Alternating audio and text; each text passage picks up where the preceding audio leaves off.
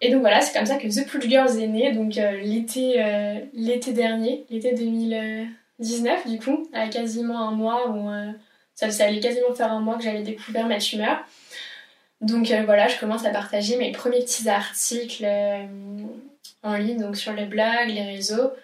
ça pouvait être euh, comment éviter, euh, enfin comment, euh, comment moi j'ai une allergie au pansement et comment l'éviter. Ça pouvait être raconter ma première séance de radiothérapie. Ça pouvait être comment j'ai, comment j'ai choisi ma perruque, mes turbans, comment j'ai vécu bah, la perte de mes cheveux, etc. Et en fait, j'ai découvert qu'il y avait une communauté en ligne de femmes malades de cancer et quelques hommes qui échangeait mais euh, à fond sur le sujet. J'étais agréablement surprise parce que je savais pas du tout à quoi m'attendre. Euh, je savais pas que, qu'il pouvait y avoir autant de femmes actives. Euh, c'est actif vraiment. Il y en a beaucoup qui publient plusieurs fois par semaine là-dessus. Il y en a qui publient un peu moins, mais qui vont toujours commenter les publications des autres et qui vont échanger avec les autres ou par message perso. Et euh, je me suis dit, mais c'est génial en fait. Euh, il y avait des personnes du coup qui, euh, qui me disaient, ah mais tes articles c'est super, j'en suis bientôt à cette étape-là, du coup ça va trop m'aider. J'avais aussi un article sur.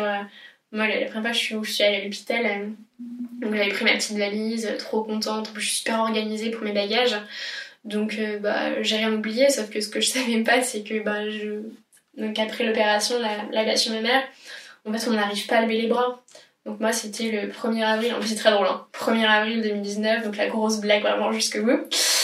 Et euh, du coup on peut pas lever les bras. Et du coup je me retrouve deux jours après euh, à devoir sortir de l'hôpital. Mais impossible de mettre un pull ou quoi que ce soit. Donc en fait euh, en fait, j'ai demandé juste à l'infirmière si je pouvais pas avoir une nouvelle chemise euh, qui se dégrafait par, euh, bah, par devant, quoi. Donc euh, là, je me suis dit, bon, je pense qu'il y a encore quelques efforts à faire sur les bagages, enfin quelques améliorations. Et du coup, bah, typiquement, j'ai partagé bah, comment faire ces bagages pour l'hôpital, mais pour une mastectomie, quoi, parce que c'est pas les mêmes bagages, du coup, qu'en temps normal. Ne serait-ce que pour la chemise, du coup. Et ouais, non, c'était super chouette. Donc j'avais des trop bons retours. J'ai même euh, commencé à avoir euh, des personnes euh, qui suivaient mon blog sans en entendre parler des, par les réseaux sociaux. Parce que du coup, j'avais imprimé, je me dit bah, que j'allais imprimer des petits flyers pour le distribuer, pour en faire parler. Parce que je m'étais dit, bon bah voilà, moi typiquement, demain, si maman tombe malade, elle ira pas voir sur les réseaux sociaux. Donc le but, c'était que ça serve vraiment bah, à tout le monde. Quoi. Je voulais que je voulais qu'on en parle. Je voulais que si la personne euh, qui tombe malade demande un cancer n'a pas envie de se documenter sur le sujet, bah très bien. En revanche, si elle a envie de se documenter dessus, bah je pense que c'est. Je me suis dit, bah moi j'aurais aimé en tout cas euh, pouvoir lire euh, l'expérience, les anecdotes d'une autre femme qui est passée par là. pas arriver en salle de chimie en demandant bah, qu'est-ce qui va se passer? typiquement, moi, chimiothérapie, j'avais pas compris que ça voulait dire perdre ses cheveux. Euh, quand j'ai eu les c'était le gros stress. Je savais pas comment faire. Donc heureusement, bah, j'avais un à Curie, on a ce qu'on appelle un espace, un ERI, c'est un espace recherche et information. Donc c'est un espace où euh, une personne, voire plusieurs personnes sont là euh, pour nous guider pour tout ce qui est aspect autour de la maladie. Donc bah, typiquement trouver, qu'est-ce que ça veut dire? Trouver une perruque, des turbans, de la lingerie euh, post-opératoire.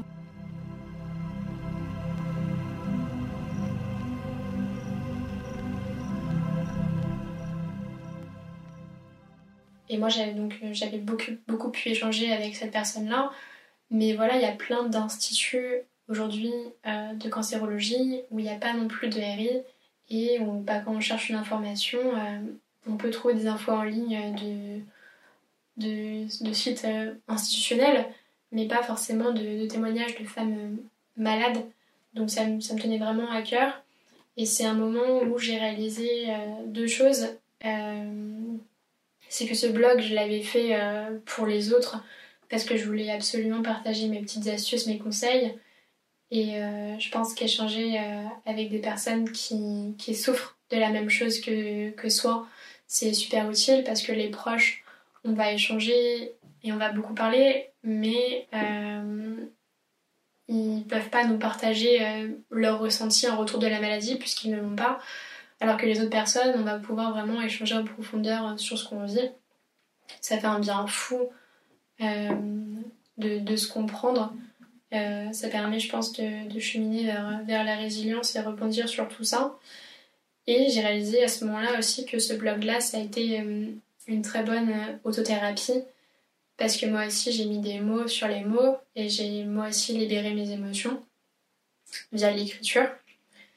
Et, et, ce blog-là, je veux vraiment aujourd'hui continuer à le faire vivre.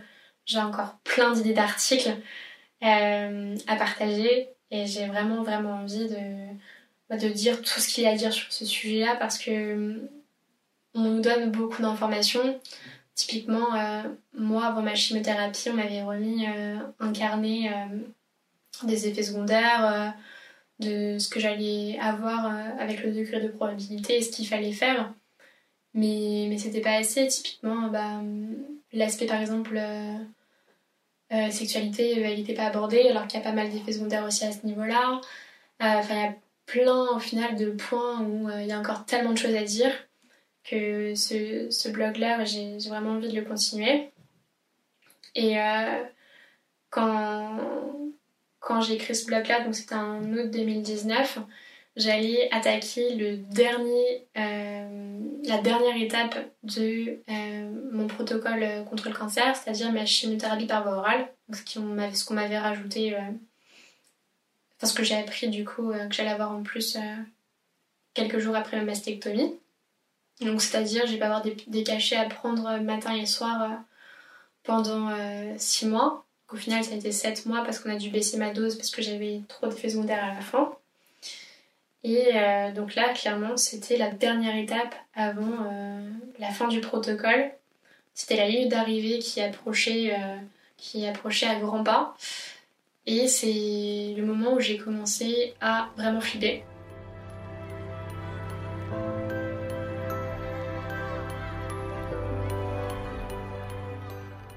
Alors au début, quand j'ai commencé mon protocole, j'attendais que ça.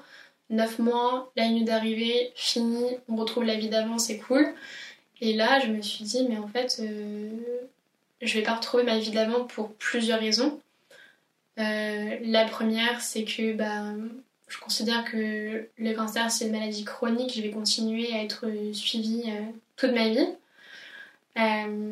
j'ai un risque de récidive du cancer du sein. J'ai après un fort risque de développer un cancer des ovaires parce que j'ai la mutation, j'ai un cancer qui est d'origine génétique. En fait, on a découvert après en faisant les, analyses génétiques que j'avais le gène BRCA1 qui était muté. Alors tout le monde pensait que c'était euh, génétique du côté maternel. C'est-à-dire, c'est en fait en pensant donc à ma grand-mère maternelle que j'ai que eu ma première autopalpation. Et donc, donc ma grand-mère est morte d'un cancer du sein euh, en quelques mois. Euh, sa sœur a aussi eu un cancer du sein, mais n'est pas morte de ça. Donc euh, pour nous, c'était sûr que c'était de cette branche-là. Et on a découvert qu'en fait ça venait de la branche paternelle. C'est mon père qui est porteur de la mutation génétique BRCA1 et mon grand-père paternel qui était porteur de cette mutation génétique-là. Alors, eux n'ont pas développé de cancer du sein, parce que ce n'est pas parce qu'on a une mutation génétique qu'on développe un cancer du sein. Euh, mais, euh, du coup, ça veut dire concrètement bah, qu'on a une PRSA1, ça veut dire qu'on a une plus forte probabilité de développer un cancer du sein et un cancer des ovaires dans sa vie plutôt qu'une personne bah, qui n'a pas cette mutation. Donc euh, ça veut dire donc euh, suivi toute ma vie. Là, après, après la fin de mon protocole, ça sera tous les 3 mois pendant 2 ans et ensuite tous les 6 mois toute ma vie. Et après, je vais avoir des conséquences bah, physiques et psychologiques physique parce que je vais encore avoir euh, euh, plus d'un an de rééducation avec une kiné euh, pour, pour, pour assouplir ma peau et pour réussir à refaire les mêmes mouvements qu'avant. J'ai des problèmes de sommeil qui ne passent pas, des problèmes parfois de concentration. Enfin, on ne peut pas reprendre sa vie d'avant. Et il faut aussi savoir que moi, j'ai vu, je, mes priorités avaient changé. j'ai réalisé que j'avais envie de me concentrer sur l'essentiel, bah, déjà sur ma santé, parce que sans la santé, bah, on n'a rien. sur l'amour bah, de mes proches, de mes proches. Et puis sur, sur ma vie en mode j'ai vraiment envie de vivre ma vie à 100%. La phase juste avant l'après-cancer, ça fait très peur.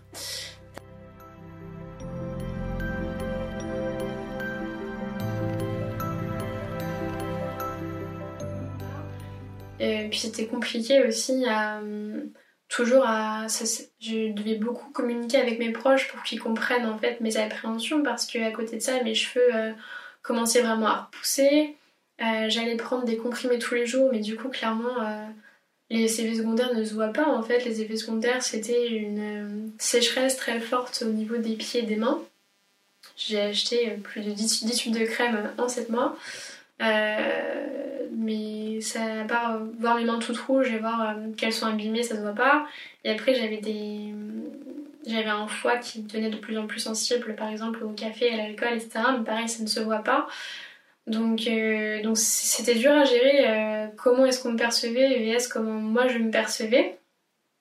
Et euh, du coup, à ce moment-là, échanger avec bah, la communauté en ligne, ça me faisait un bien fou.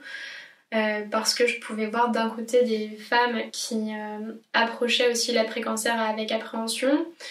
Et je pouvais aussi lire d'autres femmes qui étaient en rémission et qui partageaient justement bah, toutes leurs expériences avec l'après-cancer. Et euh, à cette époque-là, il euh, y a Cécile, la fondatrice de l'association Skin, qui m'a contactée et qui m'a dit, bah voilà, moi j'ai créé une asso euh, justement parce que je pense que l'après-cancer, faut en parler. mon asso, le but c'est de, d'aider les femmes malades de cancer du sein qui approchent justement bah, cette phase d'après-cancer à se reconstruire via l'art euh, moi, du coup, de base, je suis pas du tout artistique.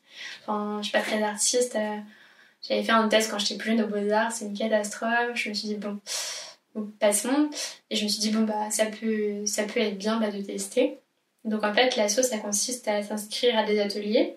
Donc, moi, j'avais été inscrite à des ateliers de sculpture et de, euh, et de théâtre. Et, et, aussi à faire un projet en binôme avec un artiste donc qui sera présenté euh, en fin d'année à une exposition. Et euh, ça m'a fait un bien fou en fait.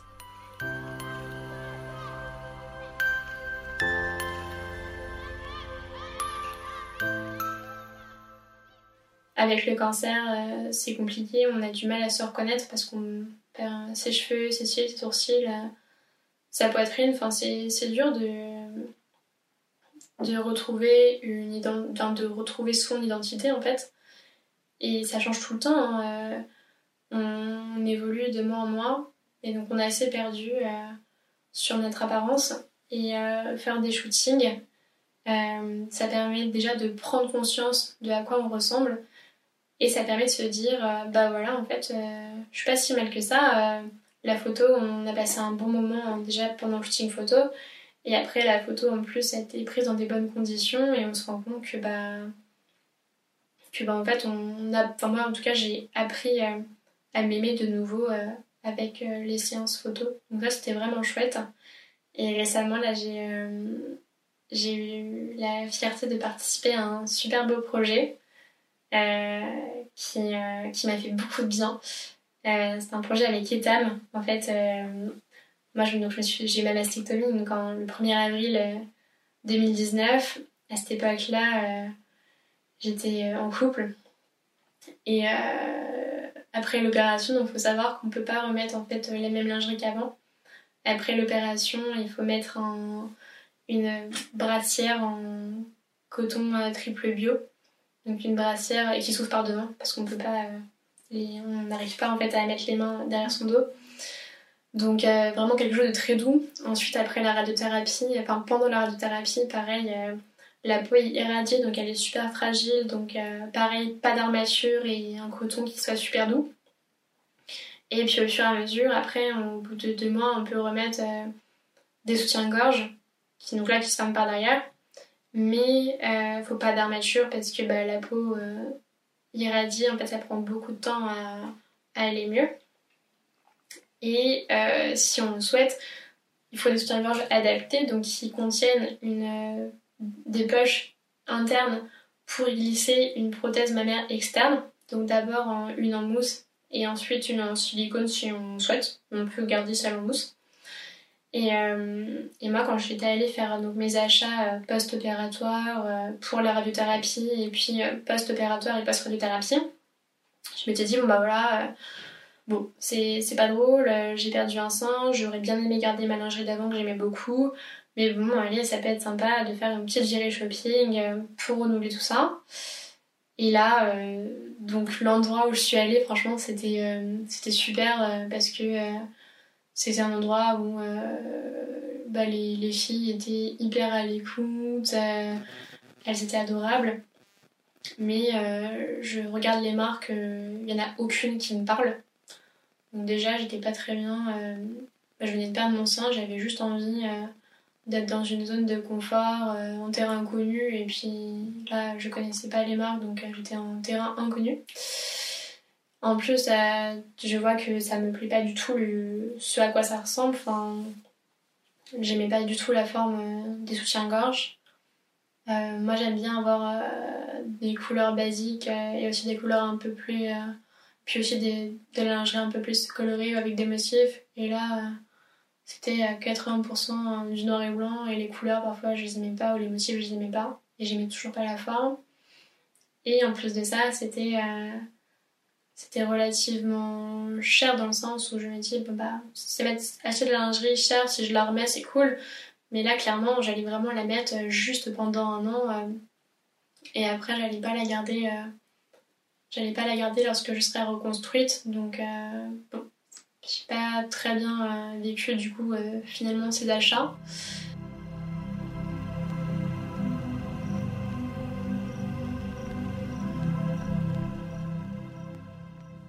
Peu de temps après avoir rencontré euh, Cécile de l'association Skin, euh, Skin euh, me, parle d'un projet justement où, où une marque va attaquer ce sujet-là et on peut la contacter si on est intéressé. Donc moi, à cette époque-là, j'étais à fond dans les projets, j'étais à fond dans mon blog, j'avais envie de découvrir plein de choses. Et je me suis dit, bon bah vas-y, allons découvrir. Et euh, j'ai commencé donc à échanger euh, avec euh, Skin qui m'a donné, enfin qui m'a qui m'a dirigé donc vers la, la, personne qui s'occupait de ce projet-là chez Etam à l'époque, donc sans me dire la marque, à me raconter le projet, en savoir plus sur moi et réciproquement. Et voilà, j'ai commencé donc à me rendre chez Etam pour des essayages. Et, donc Etam me dit que ils vont lancer leur première collection euh, post-mastectomie, euh, donc de, de lingerie et aussi quelques maillots de bain. Et ça, franchement, c'était ouf parce que euh, dans les marques traditionnelles, il y avait, il y avait par exemple, j'avais entendu parler de Roche-Gorge qui avait lancé un soutien-gorge. Donc c'est un soutien-gorge, c'était que en ligne. qui avait aussi lancé un soutien-gorge. et très basique, c'était genre juste noir ou juste blanc et vraiment le plus, plus basique. Et là, Etam euh, s'était lancé toute une collection. Euh, donc plusieurs styles, euh, si on voulait de la microfibre unie, bah c'était ça. Si on voulait plein de dentelles, il y avait plein de dentelles. Si on voulait moitié-moitié, c'était moitié-moitié. Si on voulait noir et blanc, ce serait noir et blanc. Des couleurs, il y avait des couleurs. Enfin, vraiment l'idée de se dire, bah j'ai du choix. l'idée de se dire, je peux retrouver le style de lingerie au maximum que j'avais avant parce qu'on perd ses repères euh, avec la maladie, on a juste envie euh, d'essayer de trouver les repères euh, qui nous plaisent. Par exemple, quand on perd ses cheveux, bah, moi j'avais décidé d'avoir une perruque à l'identique de ce que j'avais avant, plus des turbans. Il y a deux personnes qui décident d'avoir que des foulards à nouer ou des foulards à nouer avec une frange. il y a plein d'options qui existent, mais voilà, l'idée c'est à chaque fois, quand on subit quelque chose, c'est d'essayer de trouver ce qui nous plaît le plus en solution euh, suite à ce qu'on a perdu quoi. Et euh, du coup, j'étais super emballée par le projet. se dire, bah voilà, déjà, il va y avoir des formes un peu qui vont changer, des couleurs qui vont changer, le prix va être beaucoup plus abordable. Donc ça, c'est aussi chouette Parce que, ok, en France, on a une chance, mais énorme, d'avoir tous les soins de protocole contre le cancer remboursés. Mais voilà, il y a aussi pas mal de choses à acheter à côté. Hein. Perruque, turban, lingerie, soins adaptés, et j'en passe. Et quand on est malade, bah, on a surtout envie de mettre de l'argent dans, bah, tout ce qui va être petit plaisir parce que c'est là où on a envie de plus en plus de profiter de la vie à 200%. Donc c'est cool d'avoir cette option-là, d'avoir une lingerie plus abordable. Et puis l'idée de se dire, bah voilà, elle est même disponible dans des boutiques. Alors c'est pas encore toutes les boutiques de France, mais on peut aussi aller l'essayer. Enfin vraiment trop bien. Et donc euh, ce projet-là, euh, cette collection-là, donc euh, j'ai été invitée à y participer avec six autres femmes justement qui qui avaient eu un cancer du sein ou qui étaient en, en cours de traitement contre un cancer du sein. Et c'était génial parce que du coup, bah, c'était en plus, on était représentative de cette collection. Enfin, c'était on allait non seulement euh, ben, la représenter, mais on allait aussi euh, pouvoir prendre la parole à ce sujet-là sur euh, notre rapport justement à la féminité, notre rapport à notre corps pendant le cancer, plein de choses en fait qu'on avait envie de partager. Et ETA nous a donné la parole sur, sur ce type de sujet. Donc ils ont lancé la collection post-mastectomie il y a quelques semaines et, euh, ils ont aussi lancé en même temps bah, les communications de, de nous sept. Euh, donc euh, notre prise de parole sur des sujets qui nous tenaient à cœur. Et ça franchement c'était juste trop trop top.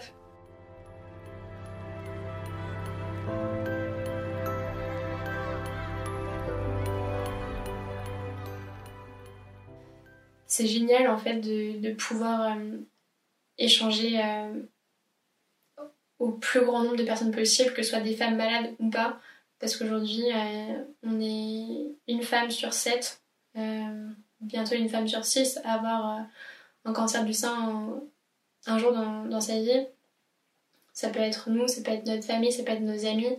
je pense que le plus on sera.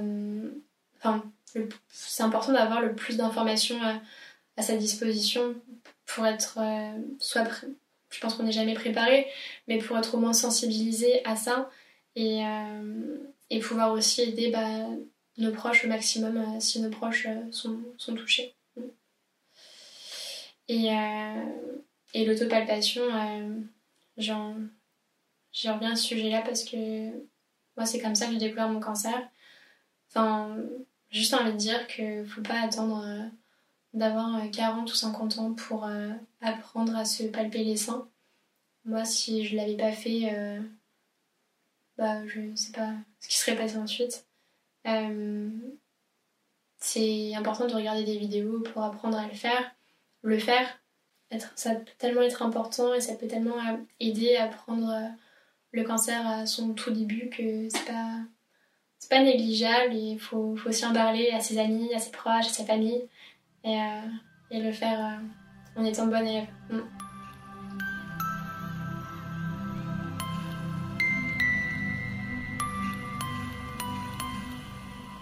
C'était le nouvel épisode de Cheminement, le podcast des femmes qui se confient sur leur pathologie.